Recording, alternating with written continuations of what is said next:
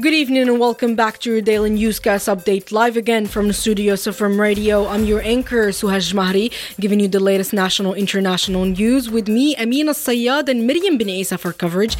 These are the headlines. Earthquake, Turkey declares state of emergency in devastated localities. The UN announces $25 million for Turkey humanitarian aid. And the Club World Cup, Real Madrid is determined to win the trophy. Turkish President Recep Tayyip Erdogan declared today a state of emergency for three months in the areas devastated by the earthquake that hit the south and southeast of the country yesterday. Amina Sayyad with the report. Turkish President Recep Tayyip Erdogan declared on Tuesday a state of emergency for three months in the areas devastated by the earthquake that hit the south and southeast of the country the day before. Speaking at a press conference at the headquarters of the government's disaster management agency in Ankara, he noted that this measure is intended to speed up the organization of relief operations. The death toll from the earthquake has risen to 3,549 and 22,168 injured, he said, noting that the toll could rise further.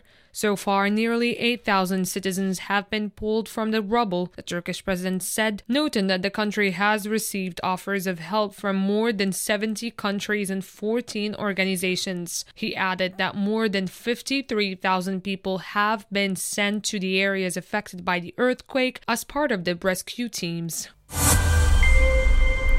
The Embassy of the Kingdom of Morocco in Ankara has asked callers who are looking for their loved ones to provide it with information about them following the earthquake that struck several locations in southeastern Turkey on Monday. According to a statement from the diplomatic mission, the embassy has asked callers to provide their own names and phone numbers, in addition to those of the people they are looking for, as well as the cities where they live. Copies of identification and passports could also be helpful. We urge you then to be careful and to be safe.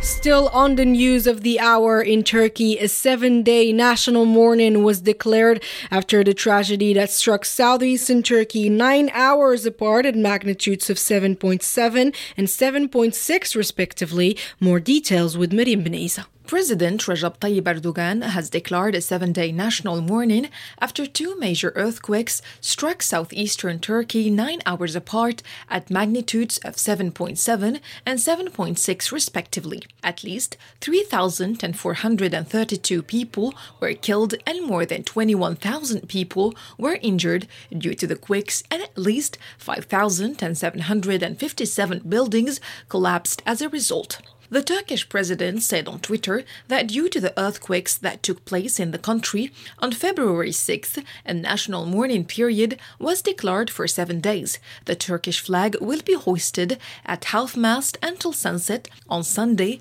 February 12th, in all country and foreign representations. After the earthquake, an air aid corridor was created by the Turkish armed forces to deliver search and rescue teams to the region. Monday's quake is the deadliest in Turkey since a 7.4 magnitude one in 1999, where more than 17,000 people died, including about 1,000 in Istanbul.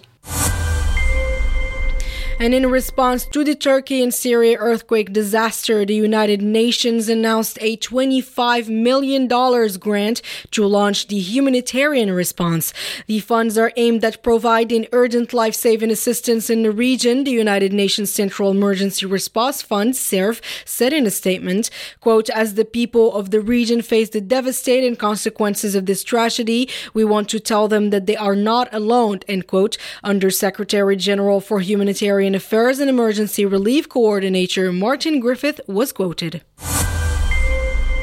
Still on international news, the Peruvian authorities declared a state of emergency in seven parts of the country for a period of 60 days in a move that the Peruvian government says it seeks to ensure security and peace and to confront the process that have been taking place in the country for about two months now, which left dozens deaths and hundreds injured.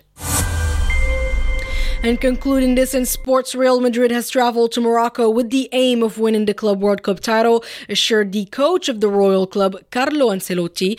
Quote, the Club World Cup is a beautiful and very important event. Being here shows that we have already achieved the feat, end quote. He said at the pre-match press conference held today at the Prince Moulay Abdullah Sports Complex in Rabat.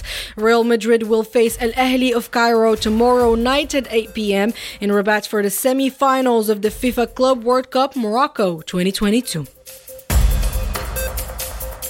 That was all for today's news updates. As always, thank you for tuning in. Keep up with us for the latest updates and stay informed. As for me, I will see you tomorrow.